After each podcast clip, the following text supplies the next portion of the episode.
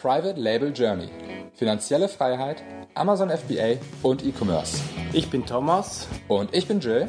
und wir möchten dich inspirieren, unterrichten und fördern dich darin, deine Chance im E-Commerce zu ergreifen. Bei uns lernst du von Anfang bis Ende, wie du mit der Hilfe von Amazon profitable Marken aufbaust. Du wirst herausfinden, wie du dem Hamsterrad als Angestellter entkommst und finanzielle Freiheit erlangst. Schritt für Schritt lernen wir mit dir zusammen, wie du ein erfolgreiches Unternehmen mit Amazon aufbaust, das du liebst. Moin, Jill hier von Private Label Journey.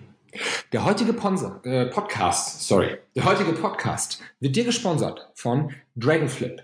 Dragonflip ist deine Plattform in Deutschland, um Amazon Brands und auch andere Online, Online Brands zu kaufen oder auch zu verkaufen. Heute möchte ich dir ein neues Listing bei Dragonflip vorstellen, was bei einem Preis von circa 300.000 oder 295.000, um genau zu sein, auf Verhandlungsbasis steht. Die Brand, die verkauft werden soll, ist im Bereich Bekleidung und Accessoires für junge Frauen schon seit vier Jahren auf Amazon unterwegs, macht einen monatlichen Umsatz von über 80.000 Euro und hat einen monatlichen Deckungsbeitrag von knappen 12.000 Euro. Gegründet wird das Ganze im Mai 2014. Und ähm, ja, das ist eigentlich eine echt spannende, spannende Brand und spannende Firma, die da verkauft werden soll, mit aktuell über 5000 Parent Asins in diesem Bereich Bekleidung und Accessoires. Und äh, es gibt mehrere etablierte Marken. Die sind alle mit Bord- und Bildmarke registriert in Deutschland und auch in der Europäischen Union. Und es besteht auch ein eBay-Account, denn dieses, diese Brands sind auf eBay gestartet. Guckt euch das Ganze auf jeden Fall mal an auf dragonflip.com und das Listing ist das Listing DF21. Schau es dir an, es gibt auch mehrere andere geile Listings auf Dragonflip. Ich finde es immer super spannend, mich da mal umzugucken. Vielleicht ist ja was für dich dabei. So, jetzt kommen wir zur heutigen Folge. Heutige Folge ist ganz im Bereich Influencer Marketing angesiedelt. Wir wollen uns darüber unterhalten, ob die Stars von morgen, also die Influencer, die nächste geile Marketingmöglichkeit für dich sind oder einfach nur überbezahlt, nutzlos und irgendwelche ähm, komischen Leute, die vor der Kamera rumspringen, die du für deine Brand mal überhaupt nicht nutzen kannst. So. Ehrlich gesagt, wie ist es zu dieser, zu dieser Folge gekommen? Mal wieder, wie fast immer, dadurch, dass ich einfach mit extrem vielen Leuten ähm, über das Thema Influencer-Marketing spreche. Und der Grund, wieso ich mit so vielen Leuten darüber spreche, ist, dass wir das sehr, sehr aktiv bei einer unserer Brands betreiben. Und zwar so sehr, dass wir ähm, eine- eine festangestellte Mitarbeiterin ha haben, die sich hauptsächlich ums Thema Influencer-Marketing kümmert und ums Thema Instagram. Und ähm, ja, wenn man da jetzt mal drüber nachdenkt, hast du so ein bisschen schon die Antwort dazu gehört, dass ich denke und ich auch herausgefunden habe für uns, dass Influencer-Marketing sehr, sehr gut funktionieren kann. Kann, aber nicht muss. Und äh, in dem heutigen Podcast möchte ich dir so ein bisschen erklären, worauf du achten musst, woran es liegen kann, dass Influencer-Marketing gut oder nicht so gut funktioniert und wie wir das Ganze machen. Aber am Anfang steht ja erstmal die Frage im Raum, was ist eigentlich ein Influencer? So, ein Influencer ist in der Theorie erstmal jemand, der andere Leute beeinflussen kann. Und somit eigentlich jegliche Person auf der ganzen Welt. Denn egal, ob du, deine Schwester, dein kleiner Bruder, ähm, dein Papa, deine Mama oder wen auch immer du aufzählen kannst, der Kassierer an der Edeka-Kasse, wir sind alle Influencer, denn wir haben alle Freunde, Bekannte, Verwandte, denen wir erzählen können, wie geil wir die neue Q10-Creme, die wir da auf Amazon gekauft haben, finden. Die Frage ist nur, worüber reden die Leute, wenn sie über Influencer-Marketing reden? Und in der Regel reden sie nicht über Mund-zu-Mund-Propaganda. Wobei ich eigentlich sagen muss, dass das auch ein Teil von Influencer-Marketing ist. Wie gehe ich mit meinen bestehenden Kunden um? Denn alle meine bestehenden Kunden sind ja in der Theorie ein eventueller Influencer für mich, wenn sie mit meinem Customer Support, mit meiner Produktqualität, mit meinem Packaging ähm, zufrieden sind, mit meinem Produkt zufrieden sind, dann sind sie, Influ sind sie potenzielle Influencer, denn sie könnten und werden wahrscheinlich ihren Leuten, auf die sie Einfluss auswirken können, davon erzählen, wie geil ihre, ihr Erlebnis mit uns ist. Wir reden aber heute ganz klar das kannst du dir wahrscheinlich auch schon denken, über solche Influencer, die eine gewisse Reach haben, also eine gewisse Reichweite haben und ähm, diese auch über Social Media in der Regel sich aufgebaut haben. Wir reden jetzt nicht über den coolen Typ von nebenan, der mega viele Freunde hat, sondern wir reden über ähm, YouTube, Instagram, das sind eigentlich so, und Snapchat von mir aus auch noch gerne, denn das sind so die Kanäle, wo die meisten Influencer unterwegs sind. Jetzt wunderst du dich vielleicht, hey, der hat gar nicht Facebook erwähnt. Ja, da gibt es einen Grund für. Facebook ist in der Regel nicht wirklich beliebt bei Influencern. Und äh, wenn du mit Facebook ein bisschen unterwegs bist, weißt du auch wieso. Weil die organische Reichweite bei Facebook sehr beschränkt ist und man bei Facebook eigentlich werben muss, um, um wirklich Reichweite zu generieren. Und es auch sehr schwierig ist, neue Leute dafür zu beeinflussen und dafür zu bekommen, dass sie dir folgen. Ja, die meisten Influencer sind somit auf Instagram. Also Instagram ist eigentlich die erste und größte Plattform für Influencer und YouTube und Snapchat unterwegs. Und solche Influencer sind Leute, die eine bestimmte Anzahl von Followern haben. Meistens bezieht sich das auch auf die Firma. Umso größer die Firma wird, umso größer ähm, sind auch die Influencer, mit denen sie zusammenarbeiten. Nicht unbedingt immer richtig, aus meiner Sicht. Ich erkläre euch gleich warum. Ähm, aber so ist meistens die Entwicklung. Ne? Die Firmen werden immer größer, somit haben die, ähm, haben die mehr Budget und gehen dann auch zu den größeren Influencern. Wo treiben sich die Influencer rum? Habe ich gerade erwähnt. Sie machen ähm, Videos, Daily-Videos und, und, und irgendwelche Fotos auf Instagram, sind auf Snapchat unterwegs und meistens auch auf YouTube. Die meisten Influencer sind auf den verschiedenen Kanälen gleichzeitig unterwegs und reusen eigentlich ihren Content für die verschiedenen Kanäle. Ähm, und die große Frage, die du, die du dir wahrscheinlich stellst, ist, lohnt sich Influencer-Marketing für dich? Die Antwort ist natürlich vielschichtig. Das Erste, was ich dir dazu sagen möchte, ist, ganz wichtig auch, Influencer-Marketing ist nichts, was man mal so eben nebenbei so ein bisschen machen kann. Wenn man sich dafür entscheidet, Influencer-Marketing zu machen, dann hat man damit echt viel zu tun. Denn der Kanal Influencer ist ein sehr betreuungsintensiver Kanal, wie viele Marketingkanäle das sind.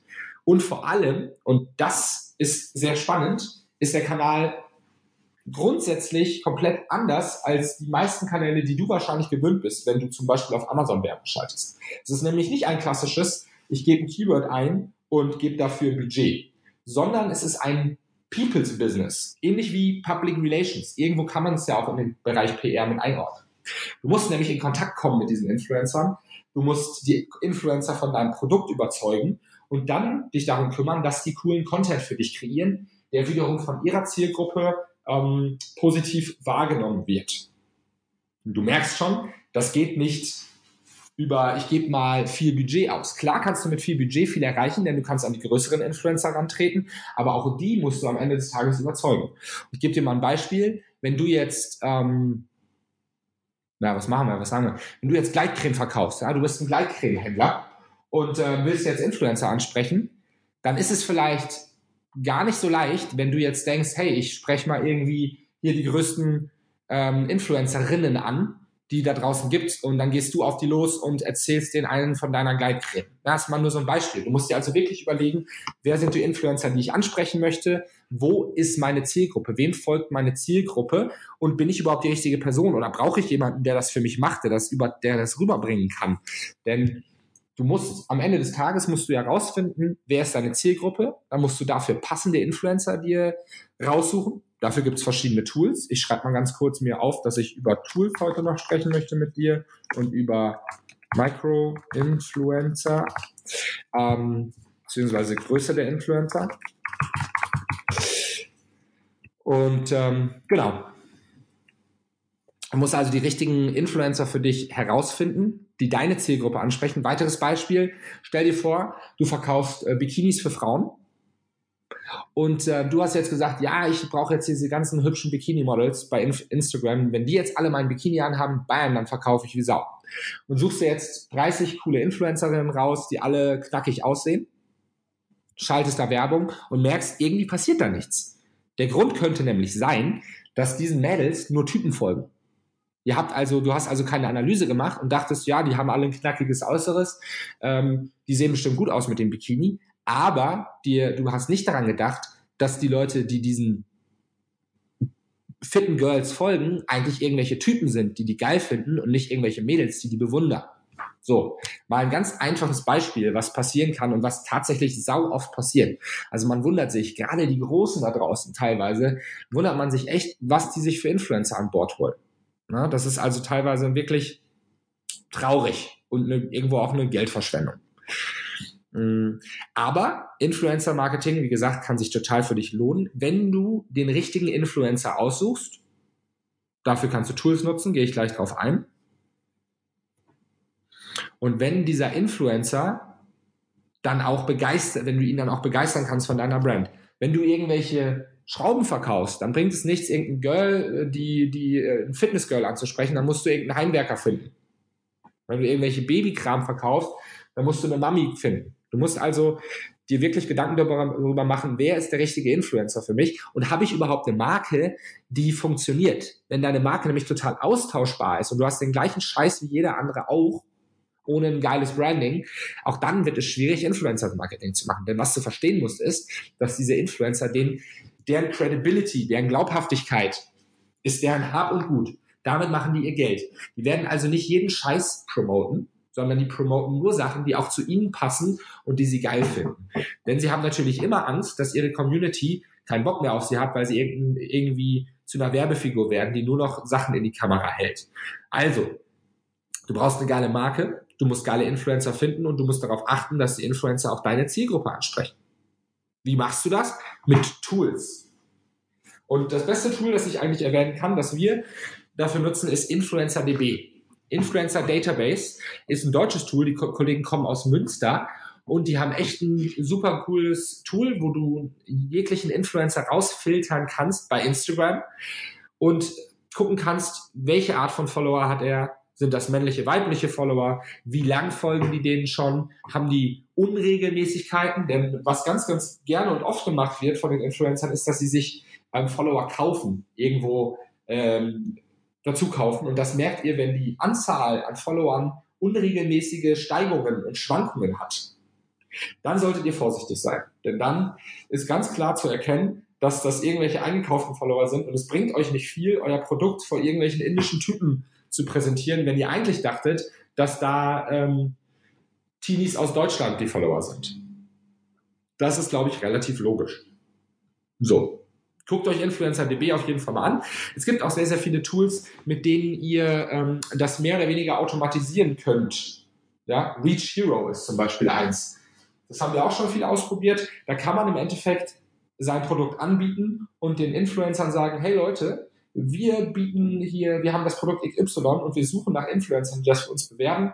Hier ist der Preis ähm, und das ist der Content. Du kannst das also somit mehr oder weniger automatisieren. Probier's mal aus. Wir haben damit mittelmäßige Erfahrungen gemacht, denn äh, wir hatten nachher das Gefühl, dass die wirklich geilen Influencer leider nicht auf diesen Plattformen unterwegs waren. Das war so ein bisschen unser Problem. Ähm, und als letzten Teil möchte ich nochmal ganz kurz darauf eingehen, wie groß muss eigentlich der Influencer sein? Das ist natürlich einerseits eine Frage, wie viel Zeit hast du, wie viel Zeit kannst du investieren in, ins Influencer-Marketing und andererseits auch mit wie viel Budget. Denn umso größer der Influencer, umso mehr Geld möchte er für deine Produkte haben. Und ganz wichtig, umso mehr, umso größer der Influencer, in der Regel umso weniger Trust hat er bei seinen Followerzahlen. Stell dir mal vor, du folgst einem Kumpel, der hat nur 500 Follower und das sind alles seine Freunde und irgendwie kennt er die alle und der erzählt immer was aus seinem Leben. Wenn der jetzt sein Produkt in die Kamera hält, dann hast du ja viel mehr Vertrauen zu ihm als irgendeinem irgendeiner Bibi, die ähm, zwei Millionen Follower hat, wenn die nämlich das Produkt in die Kamera hält, dann bist du dir relativ sicher, dass sie dafür Geld bekommen hat. Das heißt, bitte ähm, über sie nicht die kleineren Influencer, ich sag mal 5000 Follower bei Instagram zum Beispiel und aufwärts, denn die sind meistens von der Followeranzahl her sehr viel ähm, effektiver für dich und dich als Marke als die richtig großen. Wenn du aber das Budget hast, kannst du natürlich auch an die großen Kollegen rantreten. Ähm, und mit einem bestimmten Budget auf die zukommen. Was du auch machen kannst, so als letzten Tipp ist noch, du kannst mit Agenturen zusammenarbeiten. Das heißt, anstatt dass du selbst dich daran, darum kümmerst, die Influencer anzusprechen, gibt es verschiedenste Agenturen, die haben Influencer unter Vertrag und dann kannst du dir von denen ein Angebot machen lassen. Lass dich also nicht abschrecken. Check als erstes mal, ob deine Brand überhaupt Sinn macht, mit Influencern zu bewerben. Das solltest du erstmal reflektieren. Frag da auch mal andere Leute, ob die sagen, hey, das ist eine Brand, die wäre es wert, ähm, mit Influencern äh, zu, zu bearbeiten. Ja, dann musst du dich mal vielleicht mal zurücklehnen und ehrlich zu dir sein. Macht das Sinn oder nicht? Wenn du das gemacht hast, such dir ein paar Influencer raus, tritt mit denen in Kontakt, fang an mit denen zu quatschen und guck einfach mal, wollen die Geld, wie viel Geld wollen die oder freuen die sich vielleicht sogar bei kleinen Influencern einfach nur dein Produkt zu bekommen.